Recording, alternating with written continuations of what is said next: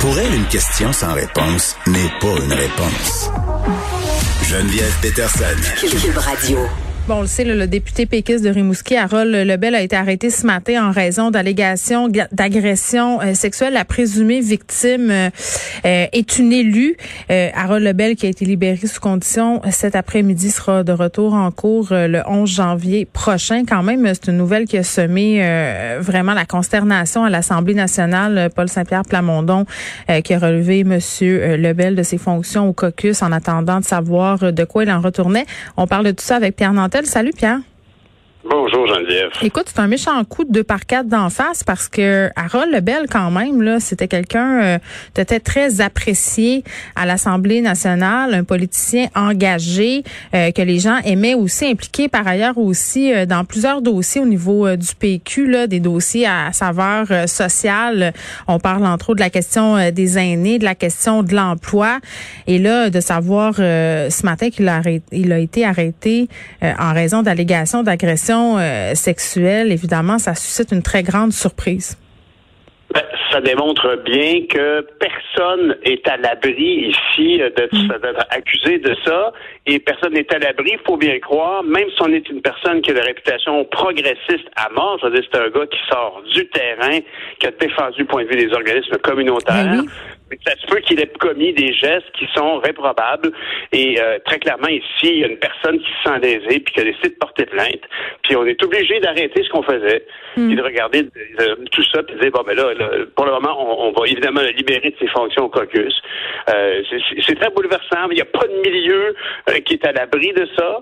Puis, en fait, je dirais personnellement, mon impression, c'est qu'il n'y a pas de milieu qui est à l'abri d'une forme d'abus de pouvoir qui est hmm. souvent lié à ce genre d'excès de, d'abus sexuels. On avait la députée indépendante Catherine Fournier qui a déposé en octobre dernier une motion euh, visant à mettre fin à l'omerta qui régnerait autour des inconduites euh, à l'Assemblée nationale. Euh, le projet de loi 193, là, voulait modifier la loi électorale afin justement de prévenir et de combattre les violences à caractère sexuel dans le cadre des activités euh, politiques. Euh, quand on voit ça aller, on se dit que peut-être euh, à l'Assemblée nationale, il se passe des affaires vraiment, vraiment, vraiment euh, problématique. Puis je comprends que ça soit un sujet euh, délicat. Puis quand on parle, euh, on utilise des mots comme omerta systémique, ben c'est dire que certains partis, peut-être pour pas perdre la face, pour faire bonne figure, pour pas entacher peut-être la, la, vision du parti, étouffent ces affaires-là ou veulent pas nécessairement en parler. Ou tu sais, tu comprends ce que je veux dire? Ben, oui, mais moi je dois te dire que de mon côté, en tout cas, peut-être que je en tout cas, en toute honnêteté, j'ose croire mm. que je n'ai jamais même inconsciemment voulu fermer les yeux sur des choses que j'aurais pu voir. Euh, mais chaque fois que des, événements se sont produits euh, dans mon, mon entourage, dans mon milieu de travail à Ottawa, mm. euh, les mesures avaient été prises. Je pense entre autres aux deux libéraux que M. Trudeau avait expulsés du caucus, qui ne se sont pas représentés, donc on n'en entend plus parler. Mm. Et, et, je pense entre autres à, à mon collègue Aaron Weir, qui était était qui était un député du côté de Regina, mhm. euh, et qui euh, avait été accusé euh, à, l'interne. C'était pas, il y, avait pas de Monsieur Lebel a été arrêté là. c'est quand même, il y a un step de plus. C'est une autre histoire. Ouais. Absolument. Ben oui, c'est une cause de plus certain. Puis ça veut donc dire que la victime a pris son courage à deux mains, puis est, est allée voir les policiers, puis a porté plainte. Hmm. ce qui est pas banal, c'est que ça arrive dans une journée exceptionnellement euh, euh, occupée euh, dans ce genre de sujet-là, quand on pense au rapport du comité d'experts, hmm. qui dit, par exemple, que ça va prendre un service, un système de tribunal, entre autres, puis de, de gens qui vont être toujours présents pour accompagner les victimes dans le cheminement de leur plainte. ça arrive alors qu'on dépose ça. Ça arrive alors que Roson euh, risque fort, malheureusement, euh, de, de, passer. Oui, euh, on est toujours en attente, par ailleurs, d'un verdict. Mais on le ben sait, là, les femmes en politique, Pierre, on l'a entendu composer avec certaines inconduites, aussi minimes soient-elles, que les hommes mm-hmm. n'avaient pas à gérer. Tu sais, faut pas reculer si loin là pour se référer à une époque où les commentaires de mon oncle étaient acceptés. On a discuté la semaine dernière dernière, puis ça n'a rien à voir avec une inconduite sexuelle, mais, euh, ah oui, d'un, jeune dame. Oui, jeune dame, à ah Émilise, la députée euh, euh, de Québec solidaire. Tu sais, il y a des choses qu'on acceptait avant qu'on n'accepte plus. Euh, une mm-hmm. main aux fesses, des commentaires sur le physique. Et là, je vais taire des noms. Là. Combien de fois j'ai entendu des politiciens ou même des journalistes parler de certaines politiciennes en des termes dégradants, dire ben moi je ferais pas mal à elle, puis check ça mini-jupe, puis go go go. Euh, c'est plus acceptable des propos comme ça aujourd'hui. Là, c'est ça, ça relève pas de, l'agression sexuelle, bien entendu, mais ce sont des propos déplacés et euh, des histoires là euh, de main sur les fesses, puis de propositions qui vont un peu loin. Toi puis moi, on en a entendu là. On va pas être hypocrite. C'est encore moins sa place quand on parle au niveau politique, parce que ce sont mm. des gens qui sont supposés être là pour édicter les lois qui vont régir notre société. Donc, on peut pas imaginer ce genre de situation-là. On, s'attend à ce que des gens qui contribuent à écrire nos lois, parce que c'est essentiellement ça, une Assemblée nationale ou une Chambre des communes. ça contribue à la perte de confiance. Imagines-tu? On est dans une crise, une perte de confiance par rapport à nos politiciens. Puis Harold Lebel, il fait partie euh, de la série à Télé-Québec, nos élus, qui se plongent un peu dans le quotidien des politiciens au Québec. Là, est-ce qu'ils vont être obligés de l'enlever? Tu sais? Ben, là, en tout cas, là, il faut faire attention parce que, par exemple, pendant les, dénonciations qui ont eu lieu pendant l'été, mm-hmm. il y a déjà, faut, faut pas virer fou. Il y, a, une présomption d'innocence, il faut croire les victimes et il faut faire concilier ces deux réalités-là. Je comprends, mais il a été arrêté. Oui, oui, je comprends.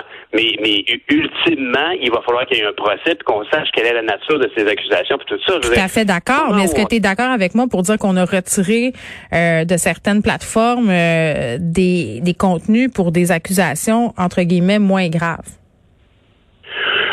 Oui, et là, il faut voir la nature des accusations en question. Mais moi, je pense aussi que au niveau des artistes, par exemple, moi, j'ai toujours trouvé déplorable de voir à quel point les équipes de gestion, les compagnies disent Oh, on drop l'artiste, on, on veut travailler avec lui ça va vite un peu, surtout quand la relation en question, la personne qui abandonne la personne qui est inculpée ou qui est soupçonnée d'eux mm. euh, est son gérant ou sa gérante, alors que c'est justement dans un moment charnière comme celui-là où on a besoin de faire le bon chemin, d'aller à la bonne toi, T'en as fait, t'en as fait de la gérance, euh, Pierre. Euh, tu t'es déjà posé la question, mettons qu'il y a un de tes artistes qui, qui se fait pogner dans une affaire de même, qu'est-ce que tu fais? sais parce que on dirait que très, très vite, les gens veulent se dissocier, veulent être dans l'équipe des bombes. Je peux comprendre ce désir-là de pas être associé à un agresseur potentiel présumé.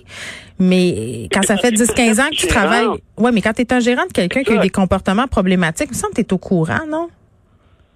Ben, premièrement, ça c'est la première chose, tu as bien raison. La deuxième chose, c'est que quand tu es agent ou gérant, là, t'es pas une marque de jus d'orange qui veut pas salir sa, sa, sa, réputation par être associé à quelqu'un qui, qui, a un problème ou une accusation criminelle.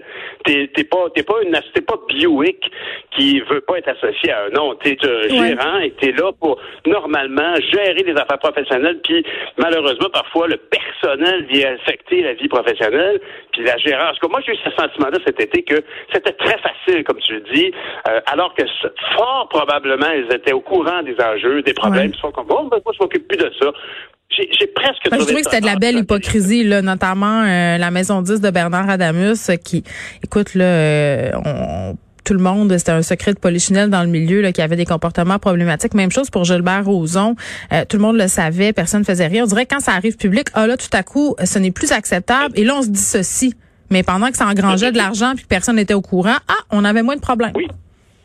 C'est clair. Puis moi, je te dirais même que dans le cas de M. Roson, ce que je trouve le plus triste, c'est l'embûche qu'ont rencontré les courageuses. Ah oui. Euh, mais c'est la question du recours collectif. C'est un point de droit, mais c'est dommage le message que ça envoie aux victimes. Ben oui, parce que ici, ce que les courageuses cherchaient à faire, c'était à dénoncer un comportement de prédateur ou en tout cas de récidiviste de ce genre de comportement-là. C'était ça qu'elles voulaient nommer. C'était pas une main déplacée, c'était pas une agression dans un, soir ou non, c'était l'ensemble de l'œuvre.